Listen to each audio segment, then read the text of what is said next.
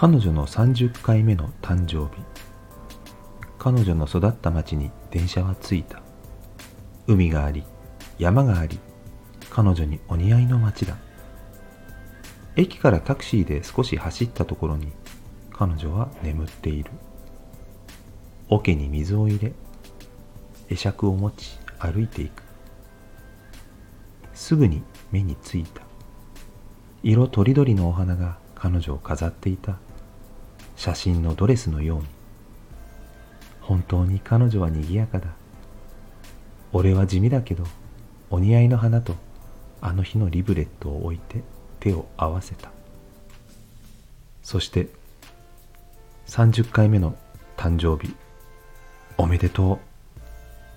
すると爽やかな風が吹いた。その日は珍しく彼女からの返信があった。